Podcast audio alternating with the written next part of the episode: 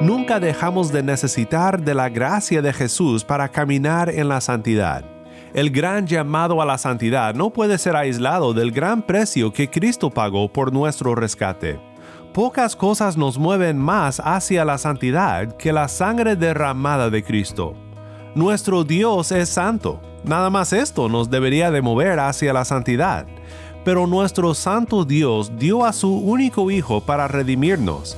Y esto nos conmueve, nos hace amar y desear la vida santa que Jesús murió para darnos.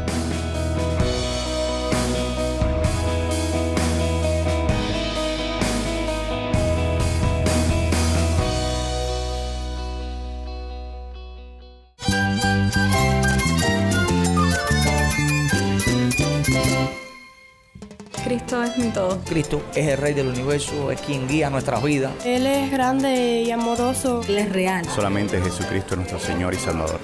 Es mi guía quien me fortalece. En Cristo Jesús hay esperanza, hay paz. Y nuestro Dios es un Dios de rescate. Estás escuchando a El Faro de Redención, Cristo desde toda la Biblia para toda Cuba y para todo el mundo.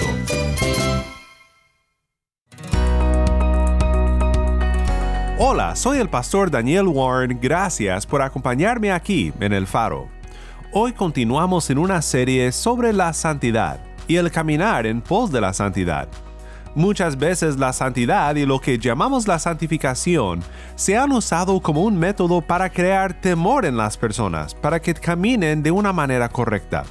¿Quieres ir al cielo, verdad? Entonces pórtate bien. Así va la lógica. Pero lo que quiero hacer contigo en esta semana y en las próximas semanas es estudiar la santidad, la santificación y lo que la Biblia dice sobre caminar en pos de la santidad. Deseo animarte en tu fe y hacerte ver que la santidad no es algo que debemos de temer, sino desear, y cómo es algo que debemos de buscar por el poder del Espíritu, sabiendo que somos salvos una vez y para siempre, solamente por la gracia, por medio de la fe en Jesús. Vamos a ir a la primera carta del apóstol Pedro para estudiar lo que dice respecto al llamado a la santidad. Si alguien batalló para caminar en pos de la santidad fue el apóstol Pedro. Creo que por eso me identifico con Pedro, y también me llegan de una manera tan profunda sus palabras en este texto. Si tienes una Biblia, busca 1 de Pedro 1, 13 al 21. Y no te vayas porque juntos veremos a Cristo en este pasaje tan práctico para nuestras vidas.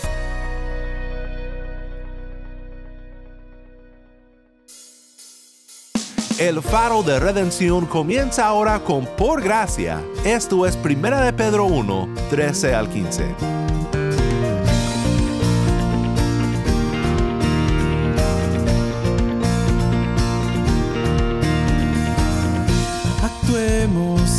Siempre con inteligencia,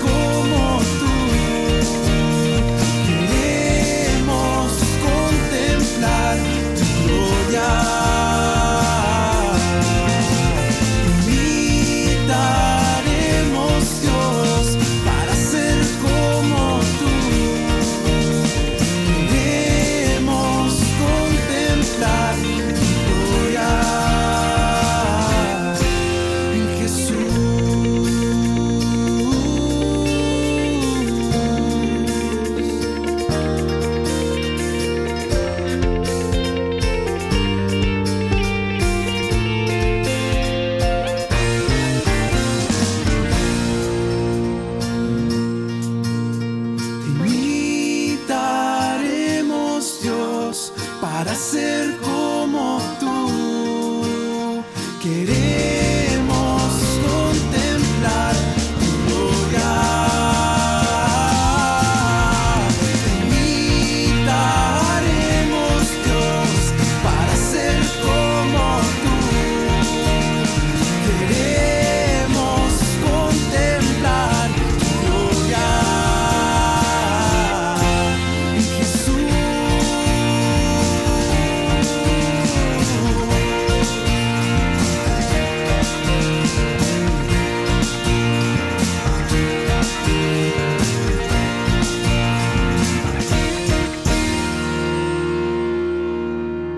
canción tomada de la palabra de Dios, Primera de Pedro 1, 13 al 15, canta por gracia. Soy el pastor Daniel Warren y esto es el faro de redención.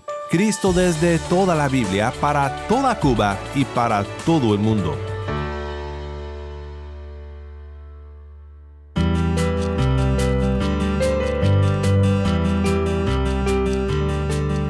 Continuamos con la serie titulada En pos de la santidad.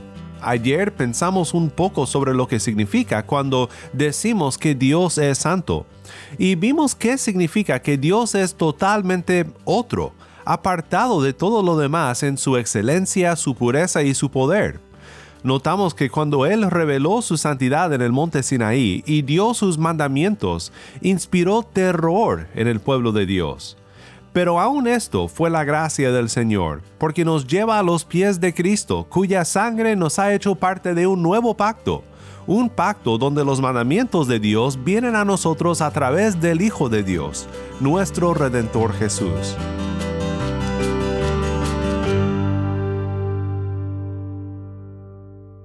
Tal vez al comenzar tu vida cristiana pensabas de una forma equivocada sobre lo que significa para nosotros la gracia de Dios.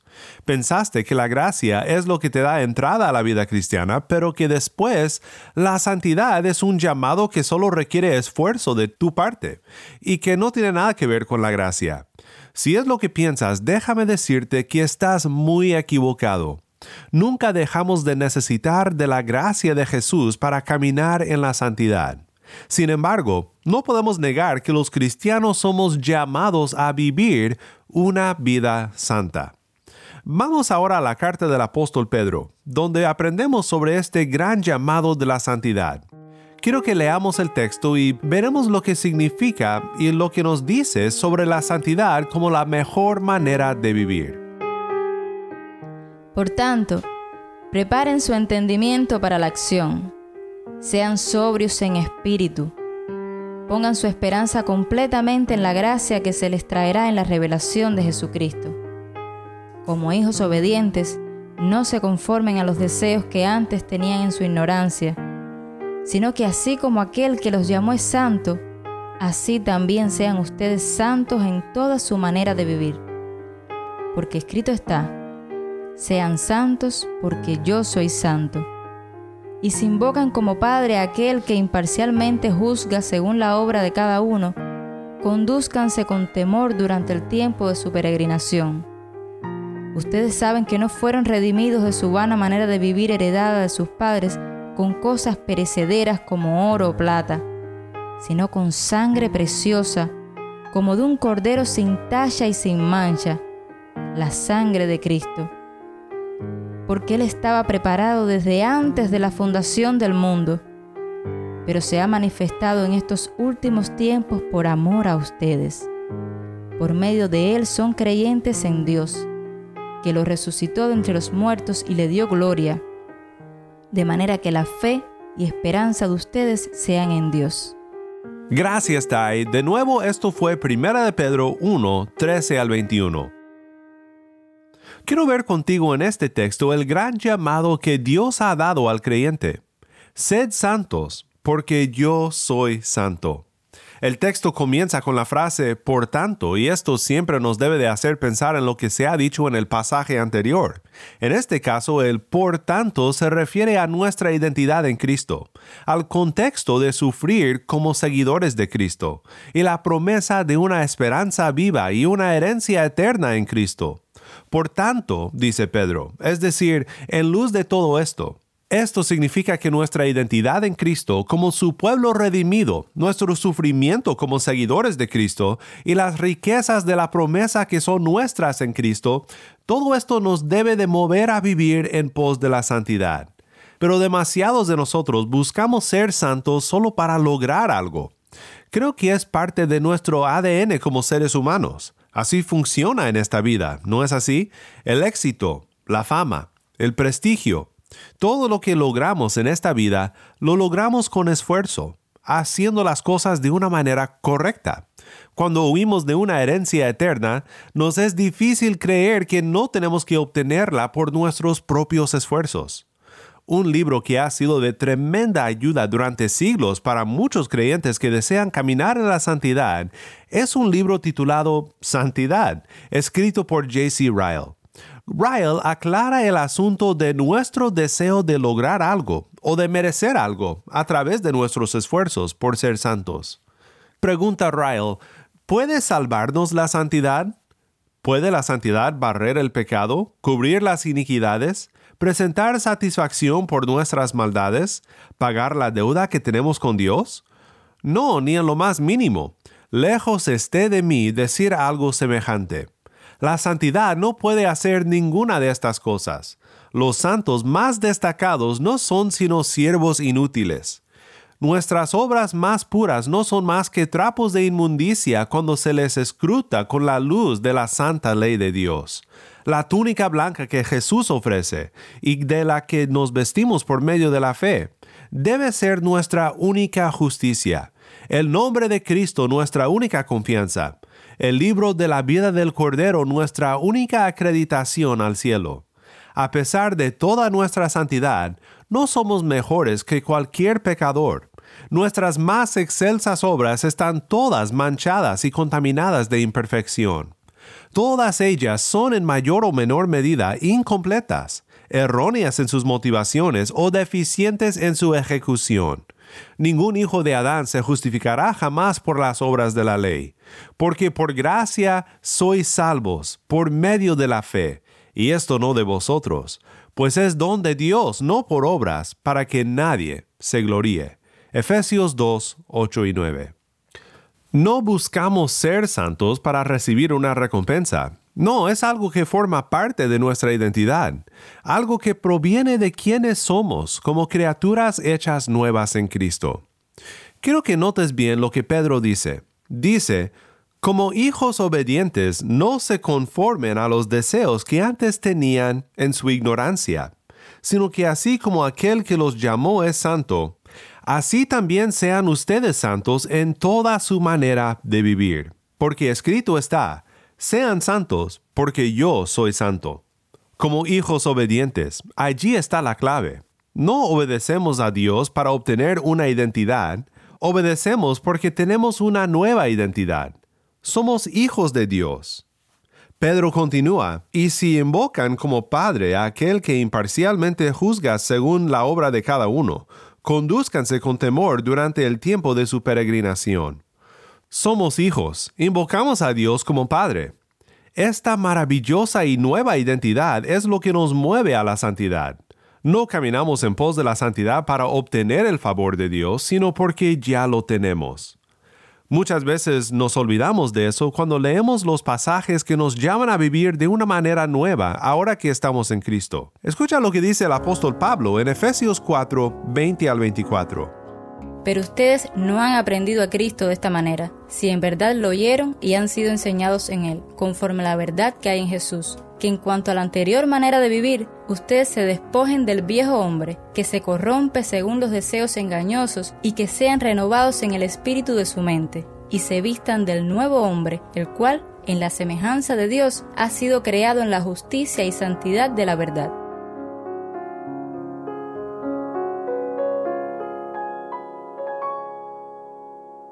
Aquí vemos lo mismo. El llamado a la santidad no es algo que hacemos para llegar a Jesús. Jesús es el camino a la santidad. La santidad es el resultado, como dice Pablo, de aprender a Cristo. Regresando a Primera de Pedro, quiero que escuches de nuevo el versículo 13.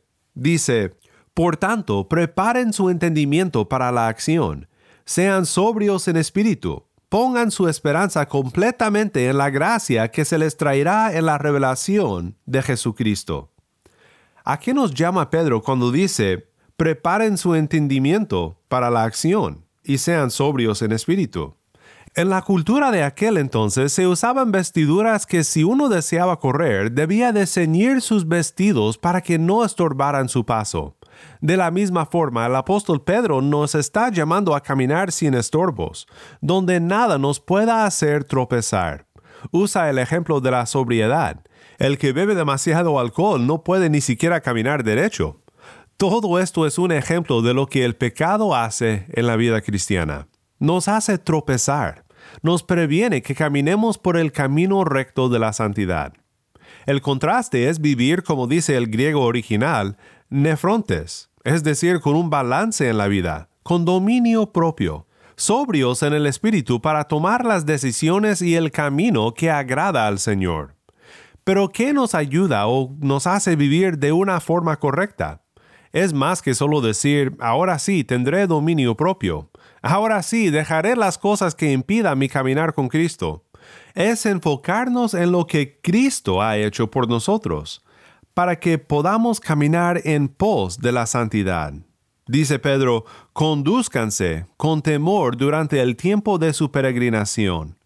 Ustedes saben que no fueron redimidos de su vana manera de vivir, heredada de sus padres con cosas perecederas como oro o plata, sino con sangre preciosa como de un cordero sin tacha y sin mancha, la sangre de Cristo.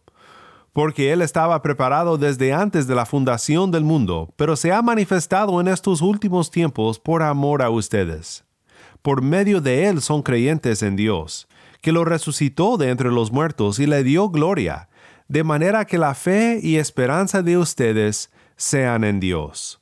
El gran llamado a la santidad no puede ser aislado del gran precio que Cristo pagó por nuestro rescate. Pocas cosas nos mueven más hacia la santidad que la sangre derramada de Cristo. Nuestro Dios es santo. Nada más esto nos debería de mover hacia la santidad. Pero nuestro santo Dios dio a su único Hijo para redimirnos, y esto nos conmueve, nos hace amar y desear la vida santa que Jesús murió para darnos. Quiero terminar considerando contigo tres motivos que tenemos para desear la santidad. Estos motivos son los que J.C. Ryle ofrece en su libro anteriormente mencionado, su libro Santidad. Primero, debemos de ser santos porque la voz de Dios en la Escritura nos lo ordena con claridad. Esto lo hemos visto en 1 de Pedro 1, citando al Antiguo Testamento, y es solamente uno de los muchos textos que nos llaman a la santidad.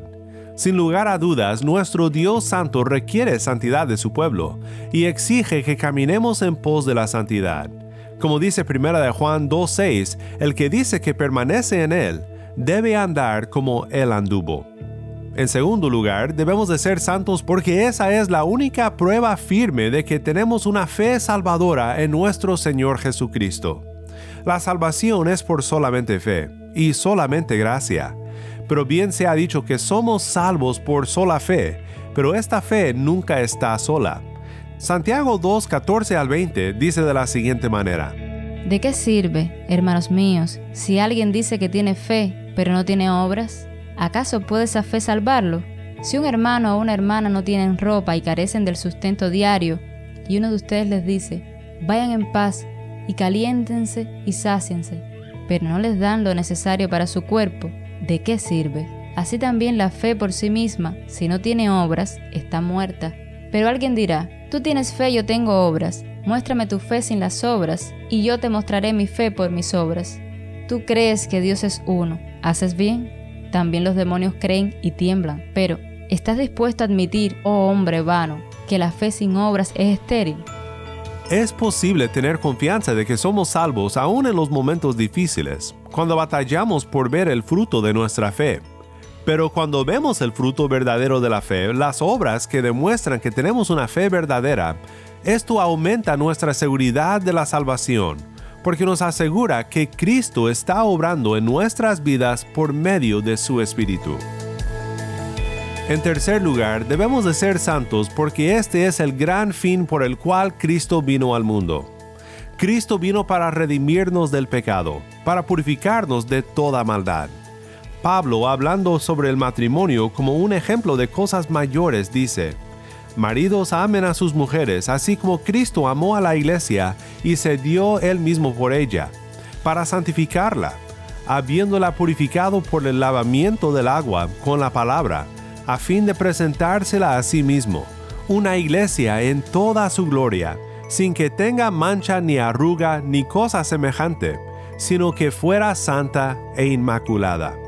Mi hermano en Cristo, cuando caminamos en pos de la santidad, nos preparamos para aquel día, cuando seremos por fin unidos a nuestro Cristo por siempre, y su obra de redención será consumada.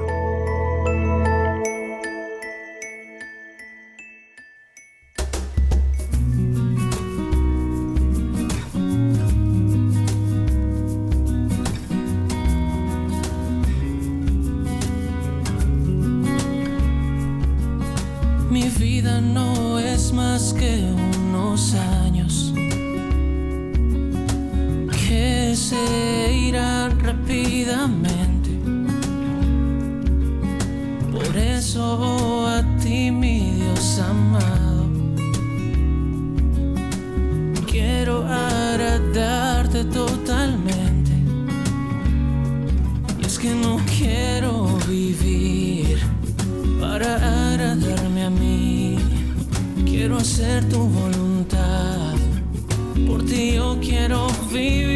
Toma mis manos, toma mi voz.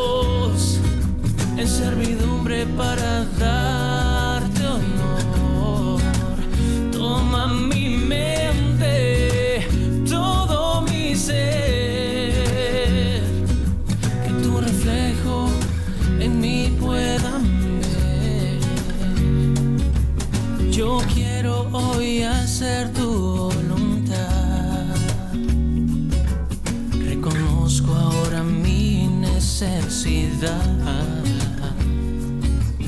De agradecer las muestras de tu amor. Toda gloria sea dada a ti, Señor. Toma mis manos, toma mi voz en servidumbre para darte honor. Toma mi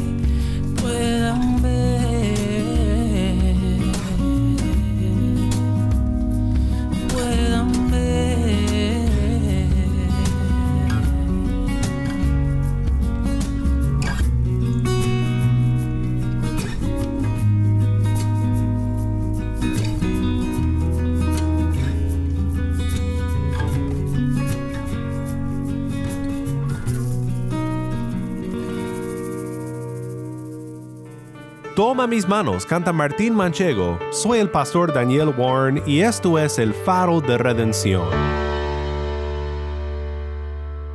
Pedro es el más indicado para hablarnos sobre el llamado a la santidad porque él es un ejemplo de cómo Cristo nos sigue cambiando por su gracia, aun cuando estamos muy lejos de la perfección.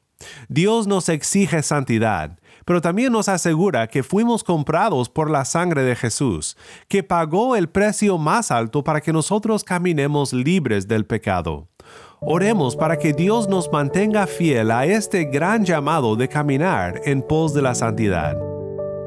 Padre Celestial, tantas veces nos extraviamos de tus caminos.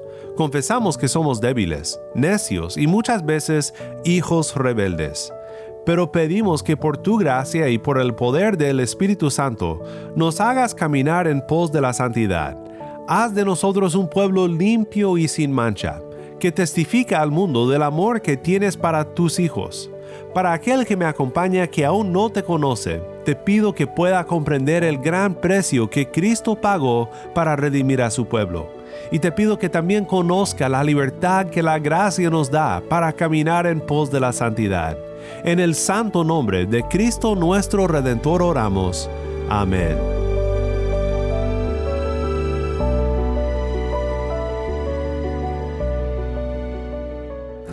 Si estás en sintonía fuera de Cuba y deseas seguir escuchando contenido cubano como este, ora por nosotros y considera unirte con nosotros financieramente para seguir proveyendo este espacio para la voz del pueblo de Dios en Cuba.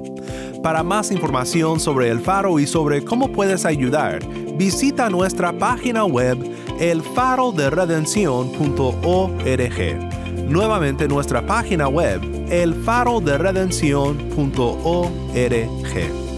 ¿Tienes una historia que contarnos sobre cómo el faro de redención está impactando tu vida?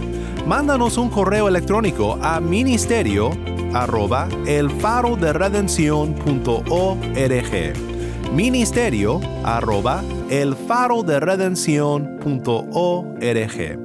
O si te es más fácil, puedes enviarnos un mensaje en WhatsApp. Nuestro número es 1-786-373-4880. Nuevamente nuestro número de WhatsApp 1-786-373-4880.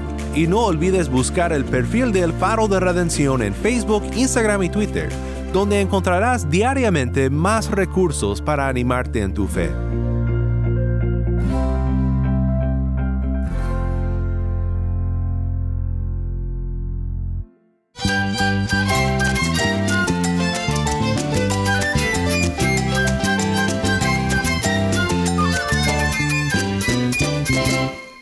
Soy el pastor Daniel Warren. Te invito a que me acompañes mañana en esta serie En pos de la santidad. La luz de Cristo desde toda la Biblia, para toda Cuba y para todo el mundo, aquí en el faro de redención.